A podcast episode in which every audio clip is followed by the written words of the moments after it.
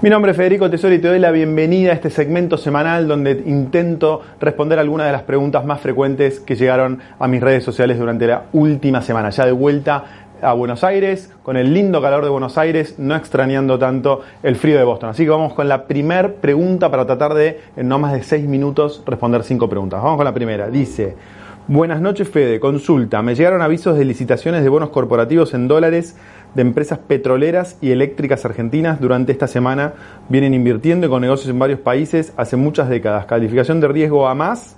Tengo 20 mil dólares parados, me gustaría poner al menos la mitad ahí, como una inversión conservadora a 9 y 12 meses, tasa de 7 a 9%. ¿Qué te parecen?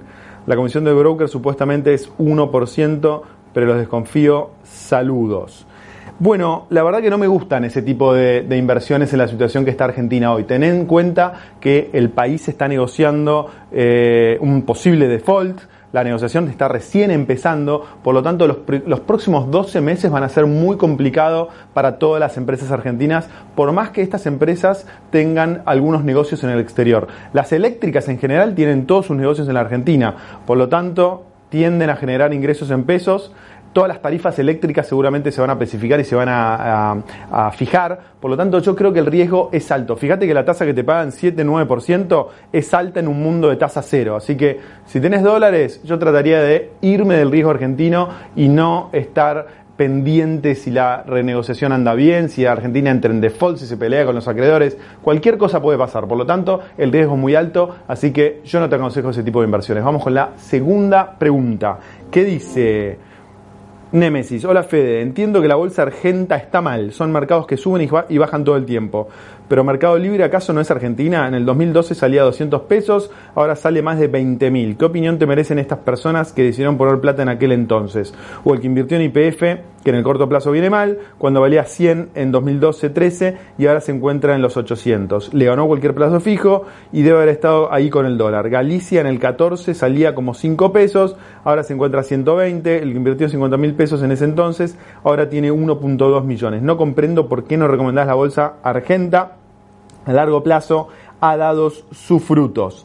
Bueno, es una muy buena pregunta. Eh, no recomiendo la bolsa argentina principalmente por el riesgo que eso implica. Es cierto que los rendimientos durante los últimos 18 años han sido muy buenos. Eh, ha subido casi un 180% en los últimos 18 eh, años. Es decir, desde el año 2002 a la fecha, el Merval subió un 180% contra el plazo fijo en pesos que bajó un 51% medido en dólares. Por lo tanto, desde ese punto de vista es una muy buena inversión. Ahora, mira los gráficos que te voy a mostrar ahora y mira las bajas que tendrías que haber soportado si tuvieses acciones argentinas desde el año 2002 a la fecha. Bueno, la primera baja que ves en el gráfico es un 84% del 2000 al 2002, pero fíjate que después tenés bajas del 64.8%, 64.2% en el 2011-2013, 56% en el 2018 y 63% en el 2019. La mayoría de los inversores sobre todo los que están empezando, se hubiesen asustado en cada una de esas bajas, hubiesen vendido. Después de esas bajas hubo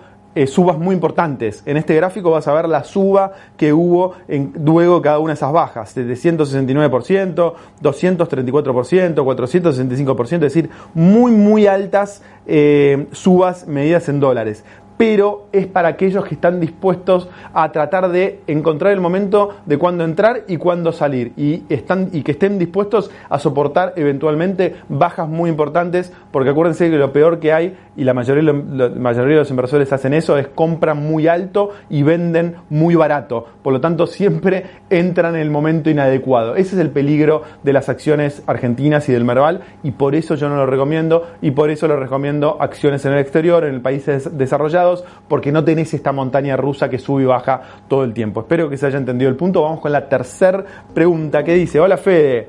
Gracias por compartir tus conocimientos. Con respecto al punto 3, el desarrollo personal, quiero empezar leyendo algunos libros, como por ejemplo El inversor inteligente de Benjamin, Benjamin Graham. ¿Algún otro que nos recomiendes? Bueno, sí, tengo tres recomendaciones para darte. La primera son todos los libros de Tony Robbins. Eh, Money Master the Game o Dinero encuentra el juego, sé dueño del juego, está la traducción en español. Es un libro espectacular de Tony Robbins que habla 100% de inversiones, pero además eh, en el aspecto de desarrollo personal tiene muchos otros libros que son muy recomendables. El otro libro muy interesante, un poquito más técnico, son para aquellos que estén un poquito más avanzados, es el de Rey Dalio Principios, Principles. Muy buen libro, grande, muy grande, pero un libro excelente. Y lo último que les recomiendo a aquellos que todavía no lo, hayan leído son los libros de Kiyosaki. Robert Kiyosaki, el primero fue Padre Rico, Padre Pobre, pero después tiene muchos otros libros más. Esos son los más introductorios. Después viene el de, eh, el de Principios de Ray Dalio y, y después viene el de Tony Robbins. Vamos con la cuarta pregunta. Matías dice, Fede, muy buen canal, aprendo mucho con vos. Te quería hacer una pregunta. Tengo 21 años me estoy introduciendo de a poco en este mundo de las finanzas, pero mientras tanto trabajo y no sé qué hacer con mis ahorros. ¿Qué me recomendás que haga mientras aprenda y estudie todo sobre esto? Bueno, Matías, te recomiendo que veas los episodios número 113 y 114 del FED Show. En el 113 te enseño cómo armar una cartera diversificada, que esa es la mejor alternativa a largo plazo. En el 114 te doy una opción de un plazo, un, perdón, un fondo común de inversión en pesos, pero fuera del riesgo argentino, es decir, en bonos del exterior de máxima calificación que te permiten estar cubiertos de futuras devaluación de, del dólar. Esas dos alternativas son las que te recomiendo para empezar. Última pregunta, Jorge dice, felicitaciones Fede y gracias por todo lo que compartes. Mi nombre es Jorge, tenemos un software y la posibilidad de vender el servicio al exterior. Nuestra duda es si al cobrar el dólares en nuestra cuenta bancaria en Argentina nos aplicarán el descuento del impuesto país o si es mejor abrir una cuenta en otro país, Uruguay por ejemplo. Saludos. Bueno, Jorge, si vendés servicios al exterior de Argentina, definitivamente no te conviene usar una cuenta bancaria en la Argentina. ¿Por qué?